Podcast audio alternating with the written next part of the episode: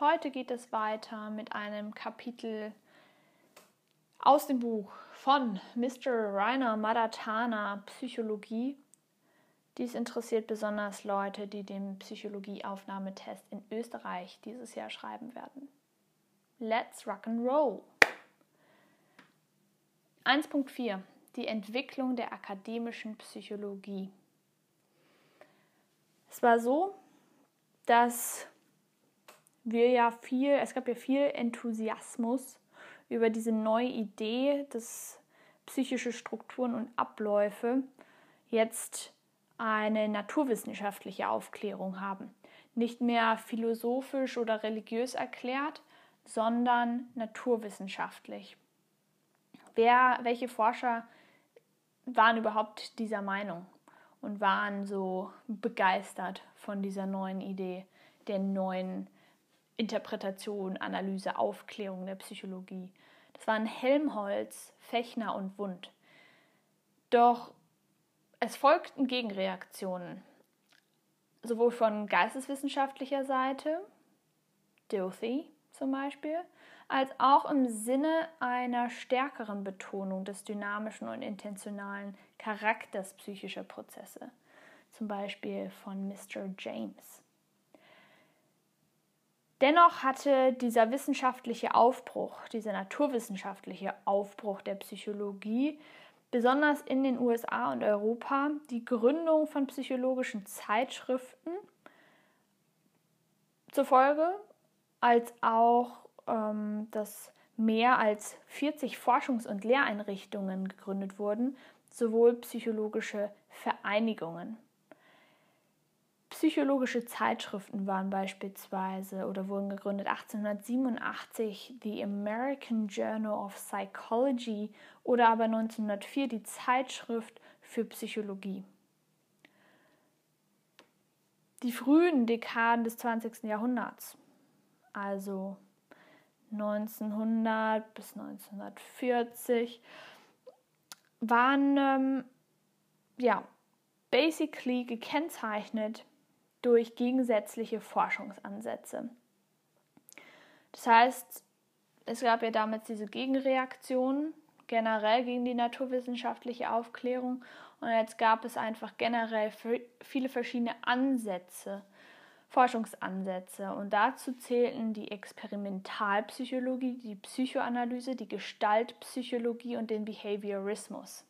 Und die Vertreter dieser verschiedenen Forschungsansätze die lieferten sich einen richtigen Beef 1920 bis 1930 ähm, um, die, um diese Jahreszahlen herum und haben sich echt einfach an echt dicke Auseinandersetzungen, äh, welcher Forschungsansatz denn jetzt der beste ist.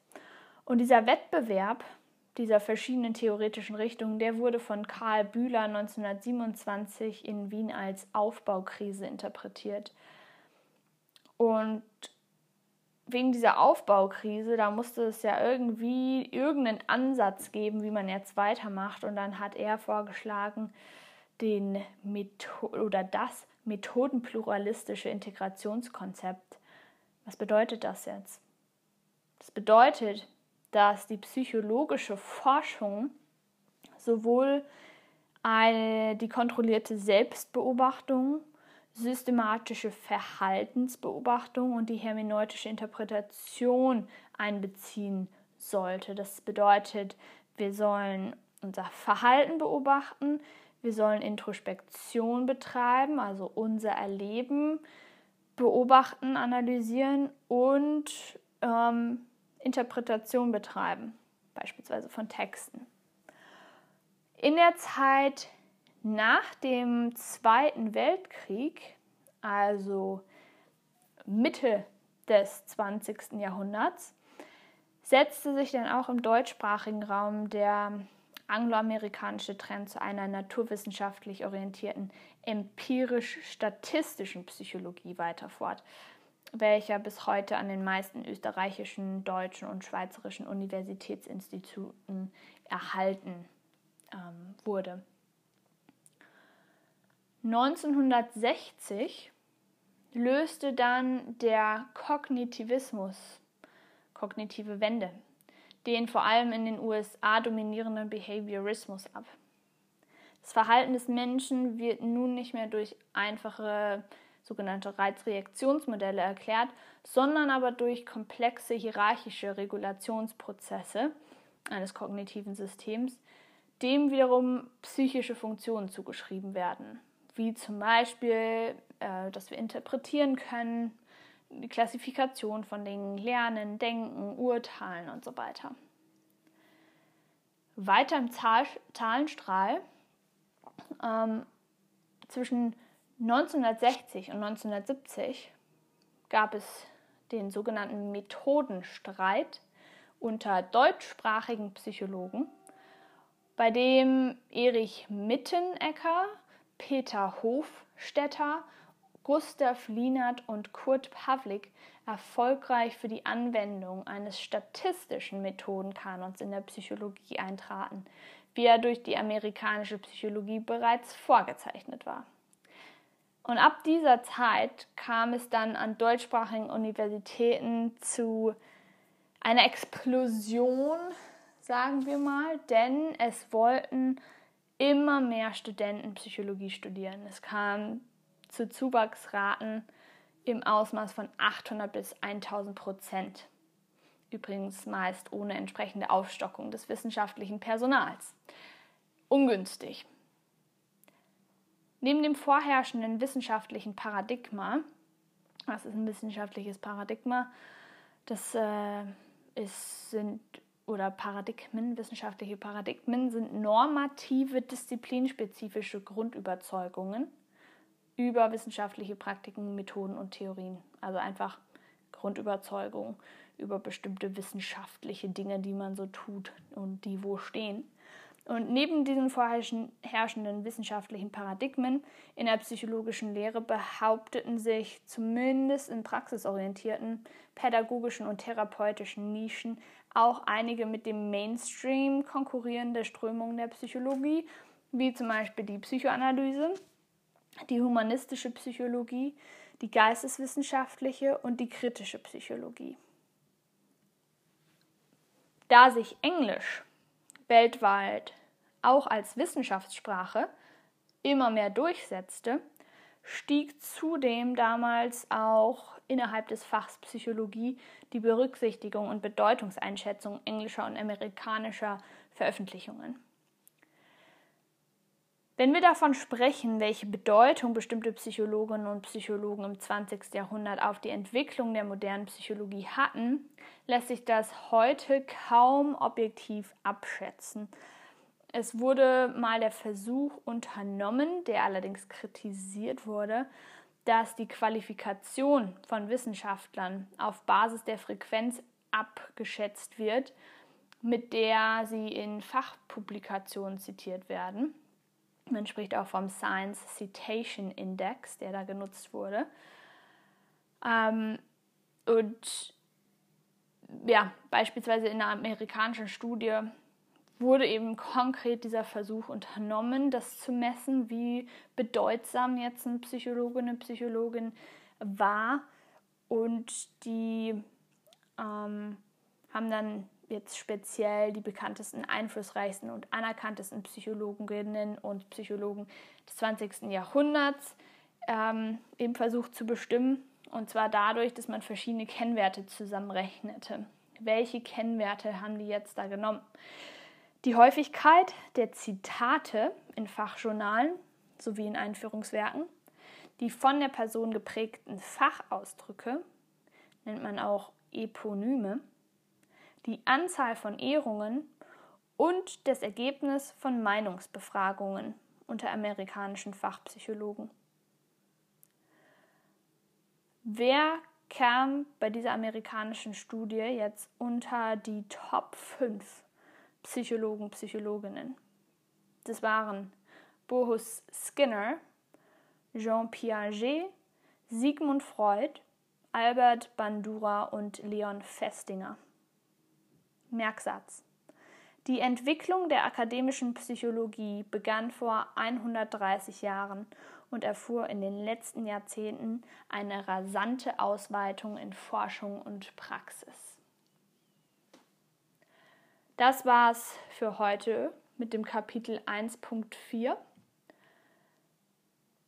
Beziehungsweise war es nicht, bemerke ich gerade, denn wir haben ja noch ein paar Psychologen, die wir hier durchsprechen können. Nämlich die wichtigsten Psychologen, jetzt nicht laut dem Citation ähm, Index, sondern generell, wen, wen gab es denn da eigentlich so? Die erste Hälfte des 20. Jahrhunderts. Welche Psychologen spielten hier eine Rolle? Freud, Watson, Stern, Bühler, Skinner, Maslow, Rohracher. Okay, was hat Sigmund Freud gemacht? 1900 Traumdeutung. Ebenfalls zeigte er den Einfluss psychodynamischer Vorgänge auf das menschliche Verhalten und psychische Störungen, Neurosen auf. Begründung der Psychoanalyse. John Watson. 1913 Buch Psychology as a Behaviorist Views It.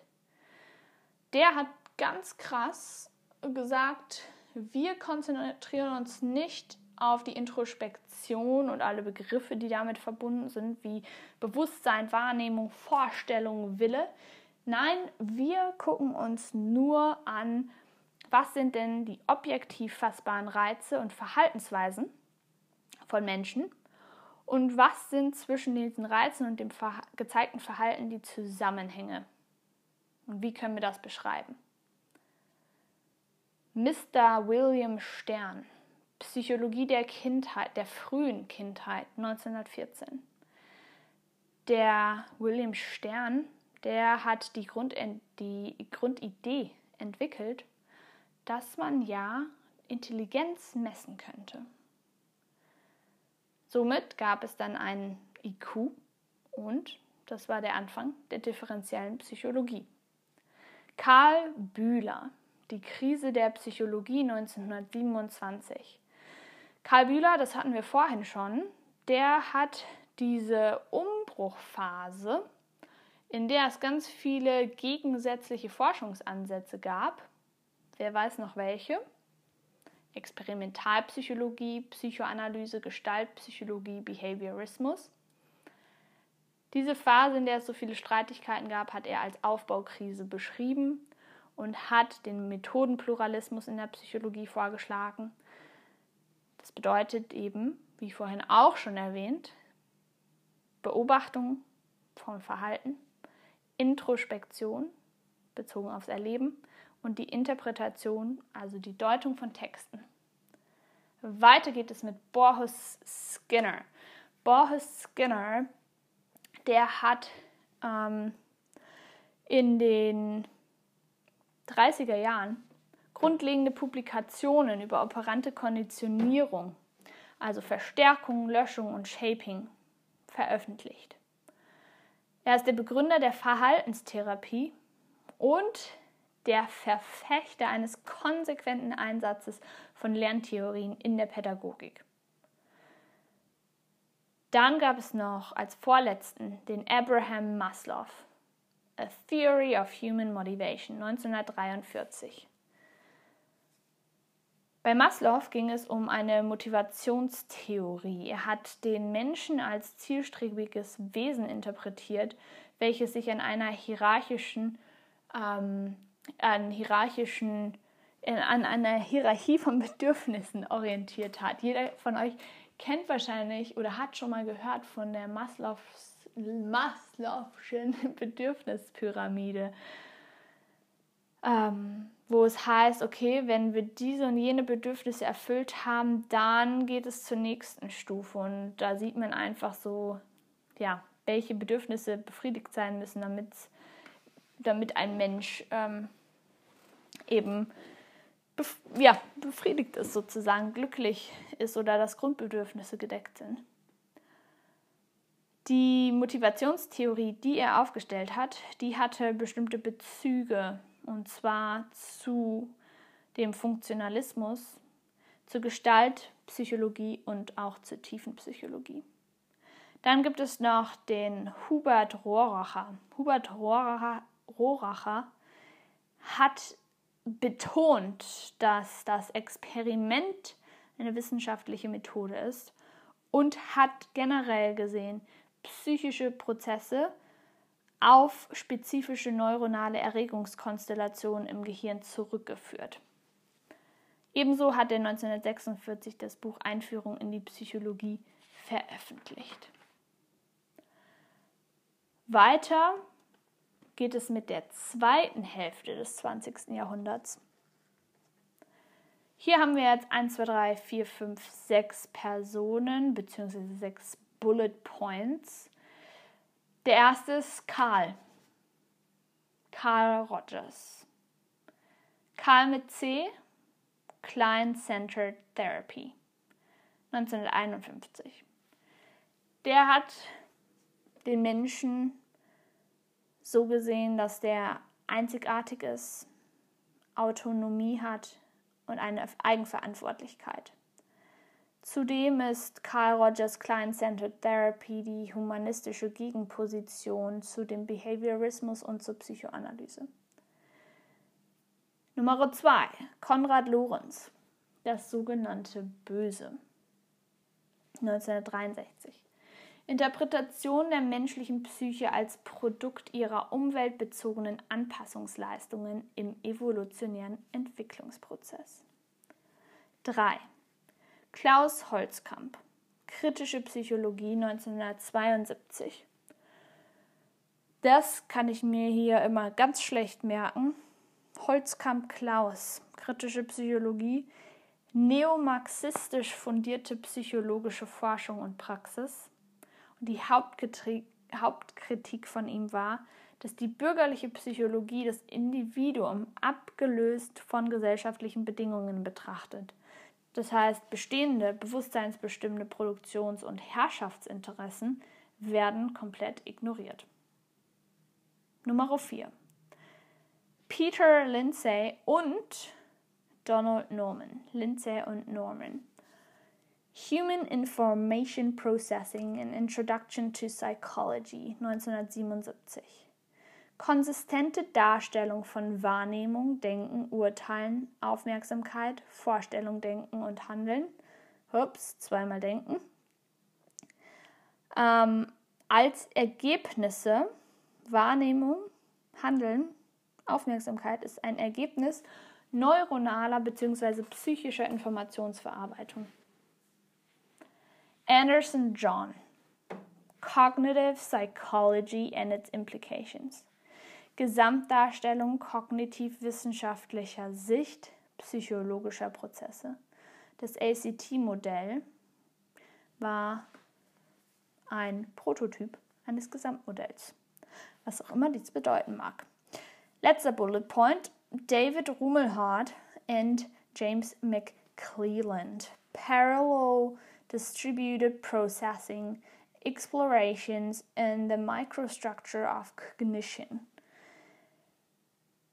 Die beiden, Rummelhardt und McClelland, wiesen darauf hin, dass es, eine simultane dass es simultane Verarbeitungsprozesse im zentralen Nervensystem gibt und nahmen an, dass psychische Modelle autonom arbeiten.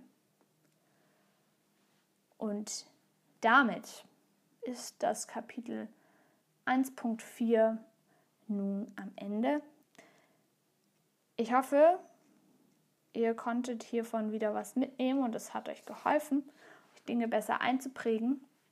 Und wir hören uns beim nächsten Mal. Bis dann. Tschüss.